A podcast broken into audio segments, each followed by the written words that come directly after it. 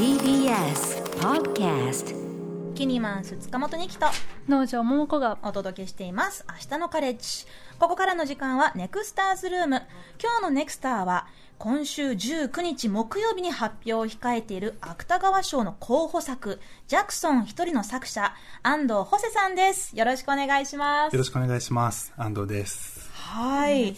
もう今週木曜日あと少しですけれどね、この芥川賞候補作、どんな作品なのか、まあ、気になっている方も、えーきっと多くいると思うんですけれど、えーここでまずジャクソン一人のこう大まかな、えーあらすじをご紹介しましょう。えー主人公は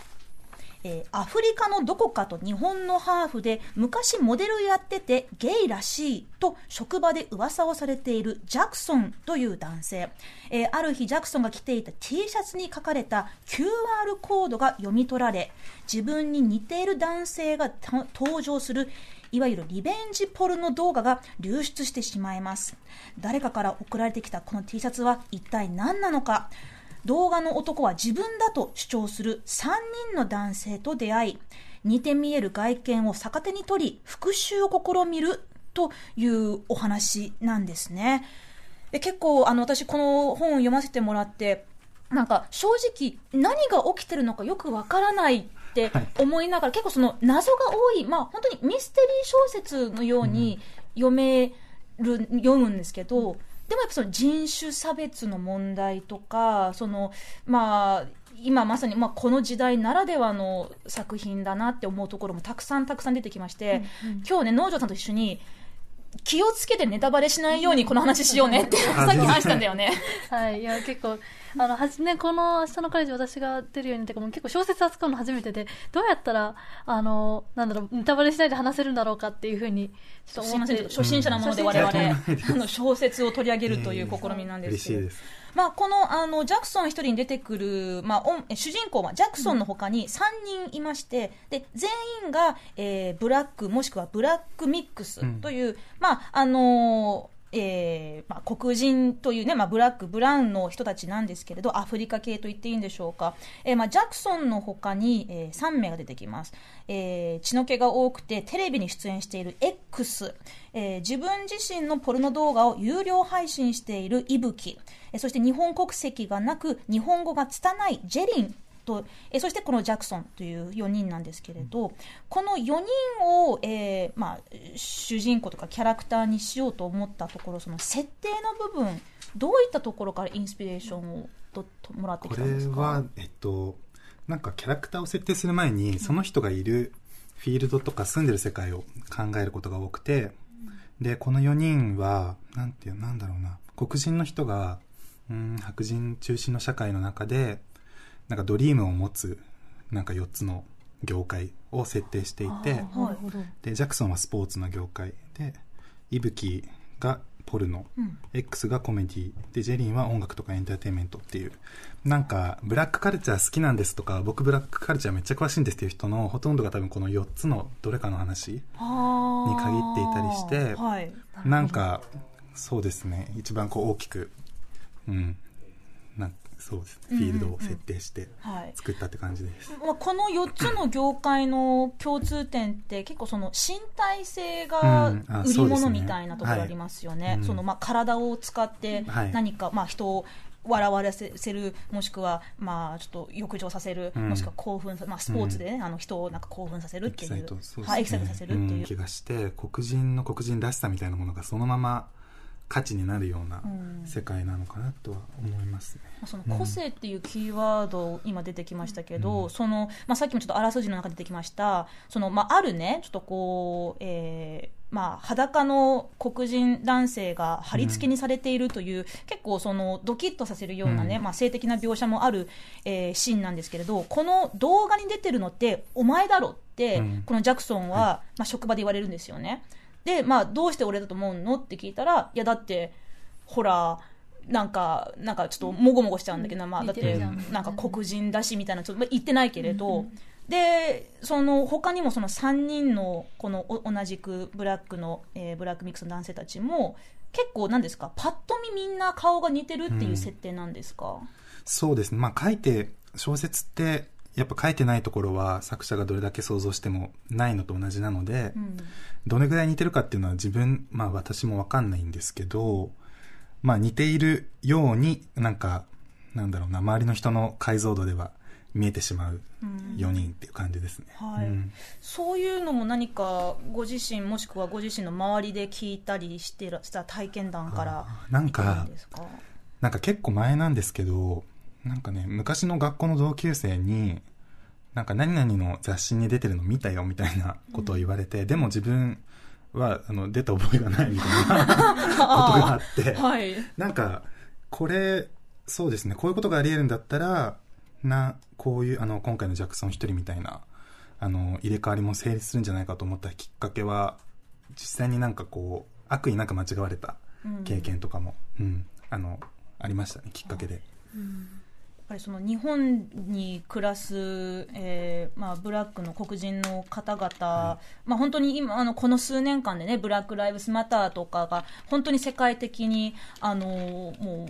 う燃え盛ったというか、うん。もう大きな社会的影響力を、えー帯びて広まってでそこから日本でもねえ黒人差別って日本ないでしょ？っていうところから、うん。いやいやいやいやちゃんとみんな考えていかいかなきゃだめだよねっていうところに変わったのがこの23年の大きな流れと思うんですけれど、その流れについて何かこう言及したかったっていうところはあるんでしょうか？なんか、そういうふうに問題が起こる前から、やっぱり自分は生きてきて感じてきたことでもあったので、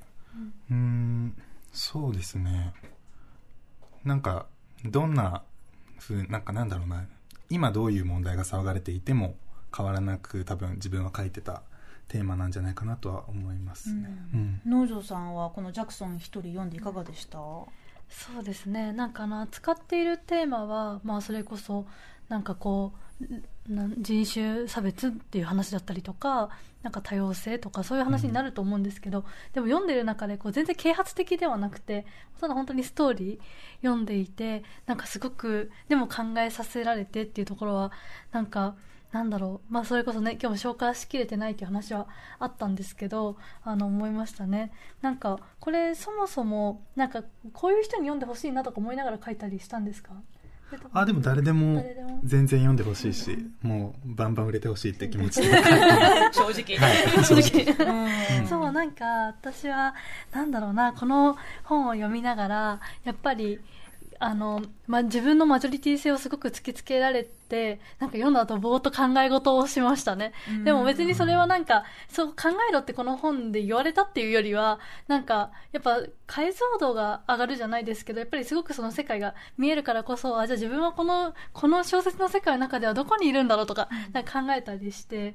すごく面白かったなと思ったんですよね。まあ、あと人種的ではなく性的にも、まあ、いわゆるマイノリティの、えーまあ、描写も、まあ、そのこの4人がねまさにそのコミュニティに、うん。えーまあ、カルルチャーに携わってるというところもあるんですけれどこの,、まあそのリベンジポルノ動画が広まって、えーこれあいつじゃねえのっていう噂が広まる。でもなんかえ実際このこの動画に出てるのは誰なんだ？そして誰がこれを広めてるんだっていうところからちょっとまあ謎解きのような、えー展開が始まり。でそのまあこの4人がねこう、まあ、旗から見るとおそらくその日本に住む、えーまあ、その日本人からはなんか、うん、間違われるほど似ているっていうところを逆手に取り、じゃあ復讐してやろうってなるんですけどこれってこううん具体的に誰に何に復讐する話なのかなっていうところ気になったんですよ。難しい。なんかやっぱり4人の間でも何をもって復讐とするかとか、一番誰に何がしたいかってことは結構なんか齟齬があって、うんそうですね。結局復讐ができたのかどうかもうん。わからないっていうとそころもあって。うなんかこう、よくあるこう俺たちで力を合わせて、うん。あいつらをギャフンと言わせてやろうっていう感じ全然なくて、それが面白かったそう。そうあ後味が、なんだろう、一応最終、まあそのネタ、最後は言いませんけれど、最終的には、これは、えー勝利とも読み取れるけど、なんかちょっと、あー歯切れの悪いはい。勝利って感じもして、そうですね。なんかやっぱ、いわゆる復讐ものだったらこう、こうなってこうなるよねっていう王道のルートから、なんかいかに、あの、無理をせず脱線できるかっていうことをすごい考えてて、うん。うん。自分らしい脱線の仕方ができたんじゃないかとは思ってます。ああ、うん。なんかそういうこう団結とか連帯っていう言葉じゃなく、そうですね。微妙にならない。でもならないそごもまた楽しいっていうか、うん。うん。そういうふうに書けたらいいなと思ってました、あのー安藤ホセさんはね、まあ、そのこの5本の中でもあとまあ一般的にもあまりご自身のプロフィールバックグラウンドは公開されてないんですけれど、うん。やっぱりこういったその人種差別とか偏見とか、まあ、そのマジョリティマイノリティ、えーその特権いろんなこう今、まあ、この番組のよく集、ま、扱ったりするテーマではあるんですけれど、そういったその多様性の時代だとか、うん。マイノリティをあの認めようとかそういう流れについて何か感じるものってありますか？あでもめちゃくちゃいい流れだし、うん。実際助かってることもあるしなんか結構他のマイノリティの人が今までいろんな活動をしてくれたり活動だと思ってなくてもその人がその人のなんていうのエゴで思いっきり生きてくれたおかげでうん。なんか自分も生きやすくなってるし、はい。こうやって小説が出せたのもそのおかげだなって気はしてますね。うん。小説を書こうって思ったのはいつ頃なんですか？小説は2年前ですね。2年前、はい。えに 2, 年前書き始めてもう芥川賞候補さんになっちゃうの、はい。ラッキー、ララッッキーって、えへー。ー。でじゃあ小さい頃からの夢で小説家になりたいみたいな全然ないですね。考え、読むのは好きだったんですけど、うんそんな、なんか長い文章を自分が書けるとも思ってないくらいのはあ、別に勉強ができるタイプでもなかったので、うん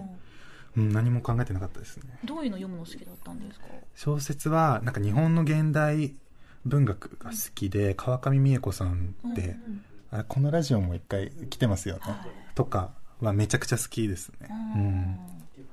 へえでそこから書こうって思ったきっかけとか何か、うん。きっかけはいこれ2作目なんですけど、1作目のなんか冒頭の場面を思いついてこれを形にするのはどうすればいいんだろうと思っててなんか小説だったら一人でできるしうん。いいかなと思って、はい。なんか恐る恐る書き始めてみたって感じです、はい。うん。えーえじゃあ誰かにあ、まあ、もちろん自分で書いてで応募してみたいなことから始まってるんですか、そう。だからなんか誰にも言わずなんかただパソコンの前に向かってうん。る時間が増えてた2年間でしたね、2年間、はい。はい。はい。うん。なんか途中で誰かに見せたりとかしました？しなかったですね全然。はい。えーなんかあの小説を書くときにその登場人物の背景とかさっきもうん。4つの業界とかあったと思うんですけど、なんかこう調査とかするんですか？なん調べるみたいな。ほとんどしないですね。なんか普通に生きてきて感じたこととか見たものとかを入れてて最後のシーンラスのラストステージのクラブが出てくると思うんですけど、なんか今年今月で閉店閉館化するっていう設定なんですけど、はそれはちょうど去年の1月にスタジオコーストっていうクラブが閉店にしたんですよね、うん。そのタイミングにちょうどジャクソン一人の終盤を書いていて。でなんか入れたいなみたいな。そう。なステージに入れたいなみたいな。なんかこれちょっと既視感あるなってちょっと一瞬思ったんですよ。そうです。ね大きな箱の最終日がゲイイベントってなんかどっかでみたいな。そうですよね。はいはい。そう、なんか、そういうちょっとずつ多分なんか、現実の自分のリアルタイムで生きた生活に、フィクションをなんか移植していくみたいな方法は結構使ってますね。まあその流れで言うと、あのあの大ヒットアニメ映画「君の名は」も、はい。まああの書いてないけど。タイトルは入れてないけど絶対拝借してますね。君の名は」をちょっとこはれ、い、じってるよなみたいな、はい。ちょっとはいお借りして。まあ、でもそのどっちかというとその日本の漫画とかアニメというそのうん。表現の、まあ、結構ティピカルな書き方に、うん。そのもうなんか白い紙に黒い線でな人の顔を描いたらもうなんかなんていうのかなこれは白い色だけどこれはなんか日本人であるとかでこう肌のあの黒いとか褐色の人を描きたいときはスクリーントーンを使うとか、うん。まあ、それについてちょっとこうあの登場人物がちょっといろいろ言ってるシーンがちょっとねあのあるんですけどちょっとそこにちょっとつながってる部分であの私がちょっとなんかなんかおって思ったあの会話があるんですけど、褐色ってどういう意味って聞くんですよ。あのジェリンが伊吹に。でそれで伊吹があじゃジャクソンがそこで反射的にえーアフリカンもラテンもタンニングも意図的に一色たにするクソみたいな言葉だよ。うん。って言っててでも褐色って結構まあなんだろうな。こうまあ正直ね、今何が正しいとか、何が適切な言葉なのかなって思う時もあるんですよ。あの、ただ黒人とかブラックとか、うん。アフリカ系とか、褐色とか、どれがポリコレとか、うん。どれが失礼じゃないんだろうって、うん。そういうことを考えている立場から、アフリカもラテンも、その日焼けサロンみたいなところも、みんな褐色って、ちょっとおかしくないかっていう、うん。なんか、声が聞こえてきて。はい。うん。そうですね。なんかそういう言葉の使い方ってなんか本当揺れ続けてるっていうか、うん。何が正解ってななりなんか絶対的な正解ってないと思うんですけど、うん。そうですね。変わり続けていくときに当事者の人のなんかムカつきとかをなんか絶対になんかなかったことにしないで込めたいなって気持ちはあって、うん。なんか漫画のくだりもそうなんですけどもう誰に嫌われてもいいっていうつもりでなんか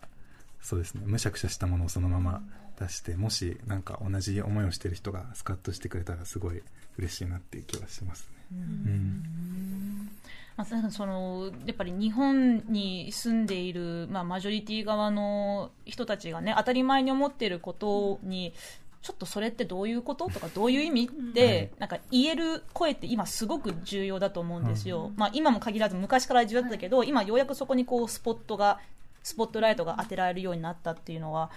まあ、先ほどもね、なんかいい流れだなとおっしゃってましたけど、そのなんかこの本にも出てきます、そのまあ、アフリカ系じゃなくて、えっとまあ、もう黒人って言いますね、はい。もう日本にいる黒人の中でも、コミュニティの中でも、なんかヒエラルキーのようなものがあると、うん。あ例えば、まあ、この本に出てることは、そのあの黒アフリカ系アメリカ人とアフリカ系黒人はなんか違うんだみたいなことを、なんかこっちが上なんだみたいなことを言っている人物がいて、そういうのってリアルにあるんでしょうか、えっとあるっていうのはそういうことを言うあの当事者、い当事コミュニティの中で。いますね、はい、全然いてやっぱりうんなんだろうなどこまでをその共感をするそのエンパーメ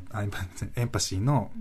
範囲に設定するかっていうのは結構人によって違ってそういうことを言う人もいますねなんでそうやって人ってさこうどっちが上とかどっちが下とかうんなんかそういうところを決めたがるんですかね。なんかでもその人物をなんかその場面だけ見るとその人物が言ってることがおかしいようでいてなんかそうしないとこう勝ち上がれなかったその人の事情みたいなのもなんか透けて見えたらいいなってか思って書いたシーンですね、うん。難しいですけどね。防衛本能じゃないですけど、うん。なんかその自分が自分のでいるためにとかそこで日本社会でやっていくためにはそういうふうに振る舞うしかなかった。それで線を引いて自分もこっち側だよってマジョリティ側に言うしかなかったとかなんかそういうこともすごく考えてうんしまいましたね、でもなんか、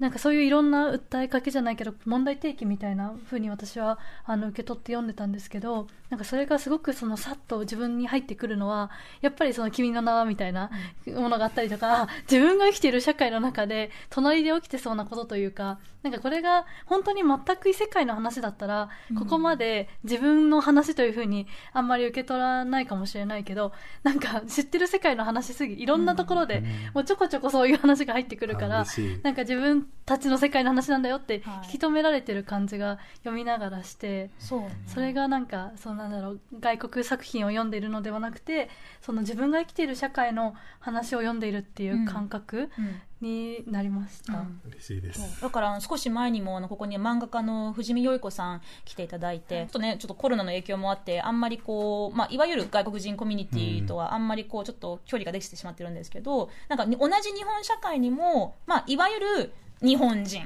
ねもうなんか純ジャパとか言われてるようななんか日本人の世界とそうじゃないまあ間にいる日本人とか、日本人に見えないけど日本人とか日本人ではないけど日本で普通にみんなと一緒に暮らしているっていう人たちのコミュニティが本当にこうなんていうのす距離的にはすごい物理的距離はすごい近いのに、もうなんか見えてない世界があるんだなって思ったことがあってでこのなんかこう社会っていうものもさなんかこう自分が見えてる結構半径何メートルしか見えてこないところもたくさんあるけどこういうああこういう人もこの社私の社会に住んでるんだとか、こういう当事者が実はすぐ近くにいるんだっていうことをフィクションなんだけれどそれを少し想像できるような物語でもあるかなと思うんですよね。結構あのアンダーグラウンド味が強いですけどね。アンダーグラウンド味強い。あの決してこう、あのなんていうのかな優等生教科書になるような本ではないあそうですね。じゃない。そうだと思います。そうそううん。あの悪いこといっぱい出てくる、うん。はい。なんか悪い。ことですっていう前置きがなく悪いことが出てくるのってすごいスカッとするなって思って読んでて、あそう、スカッとする。スカッとするっていうかなんて言うんだろう。面白いなって思って。あもう本当に、はい。えそれちょっとこれって絶対 思われたに捕まるよねっていうようなことがそうですこね。う何の後腐れもななくくそう。出てきて、うん。でなんかあそういう感じなのねって読めるのが 確かに私もあの新鮮。新鮮でしなんかえドラッグ？とかじゃなくなてあドラッグねうんみたいな、そうそう。うん、うんなんかどこまで綺麗事じゃないところに降りていけるかっていううん。気持ちもあって、うん。そうですね。ですね。いや本当にあのこのね本ジャクソン一人ぜひまああのいろんな人に読んでもらってね、その体験してほしいんですけれど、まあこの本がここまであのねあの話題となって、あの安藤さんご自身もインタビューをされたりして、結構なんでしょうこのあのちょっととある媒体で読んだんですけれどそのインタビューされた後の記事の書き方にちょっと苦言を、はい。はい。あのおっしゃってるところもあって。そのあのやっぱりこう、ね。マイノリティで、なんかこう頑張っててなんかかわいそうでっていう目線は今でも感じるんですか、うん、なんか、いつの間にか、すごいなんか、こんなもんでしょっていう嘘ノンフィクション感みたいなものを、なんかレッテルじゃないんだけど、つくことってあって、そう、よく、あ、まだ大丈夫ですか？なんか、その、なんだろうな、安藤さんの、あの、プライバシーどのぐらいまで記事に書いていいですかって質問いただいて困るのは、やっぱりなんかそれをどのぐらいダサく扱うかが読めないと、どれぐらい提示していいかがわかんないっていうか、ダサくしないでくださいダサくしてほしくないですね。なんか自分も嫌だし、同じような人が読んだ時に、なんか寒いとかなんか、その羞恥心を覚えるようなものをなんか一個も増やしたくないみたいな気持ちがあって、そう、それでなんか結構記事とか何回も直させてもらうタイプですね。それって別に自分をかっこよく見せたいっていうより自分をそうじゃないあの形に見立てないでくださいそうっていうそうですね。なんかちょっとした言葉遣いとかの違いがなんか重なるとなんか全然違う印象になっうんたりとかも本当するので、誰目線って思ったりします？そうそうしますしますします、うんありますか？そういうことって。私も過去にちょっとそういう、まあ本当にもうラジオ始めるずっとずっと前ですけれど、なんかちょちょっとそういう、まあ自分的に、まあその自分はあのイギリスとかスコットランドルーツの、あの、まあ父親と日本人の母親なんですけれど、なんかそこでこう、あの、まあゲラ確認の時に、はい。ちょっとこうまあ白人ハーフという言葉を自分が使いたいって言ったんですよ。やっぱり白人ハーフと見られることで、いろん、こういう経験があったっていう子供時代の話書こうと思ったら、白人とか黒人っていう肌の色に関する表記はちょっとって言われちゃって、うん。でもこれって本当にもうブラック・ライフ・マターなんてもうまだ全然なかった頃の話なんで、もしかしたら今だったらそこは堂々と、うん。あの私は自分はこういう見た目でこういうルーツでだからこういう待遇を受けてきましたっていうことをはっきり言わせてもらえると思うんですけど、まだちょっとその、まあ、以前はね、はい。あ白人とかちょっとなんかえなんでわざわざ言うんですかみたいな感じでやったんですよ。確かにそのなんかわざわざ言うのもおかしいから言わないでくださいバイアスみたいなのが強い時期もありましたよね、うん。そうなんかその時代時代でそのなんか抑制のされ方が微妙に変わってくるっていうか、うん。今はもう全部もう解放したいとか抑制から自由になりたいって感じですか？僕ですか？いや別になんかのらりくらりと のらりくらやっていこうかなって感じです。でもやっぱりこの本がねこれだけ世に出されてこういるっていうことは、まあ、そこにシンパシーとか感じてる人も多いんだろうなとか、うん。嬉しいです。ねえいやちょっと、えーまあ、19日木曜日の芥川賞の発表が楽しみですけれど、はい。今どんな気持ちですか？今はもう全然イメトレしてて、はい。も もうどっちのどっち？のそれもうこれ着てってもうで今日なんか髪なんか美容院行って、はい。でどの髪型にするかをちょっと相談して、はい。ちょっと芥川賞っぽくしてくださいって、芥川賞っぽくもう ちょっと龍之介っぽくしてください龍之介っぽくはしないです。そうですね。そういろいろ決めてはい。ちょっと楽しんでいこうかなっていう気持ちです。落ちたら多分すごいなんか荒れてるかもしれない。ですわかりました。はい。まあ、あの、どっちにしろね、このジャクソン一人という本はね、はい、いろんな人に読んでほしいと思います。えー今日は19日に発表される芥川賞の候補作、ジャクソン一人の作者、安藤ホセさんにお越しいただきました。遅い時間どうもありがとうございました。ありがとうございましありがとうございたました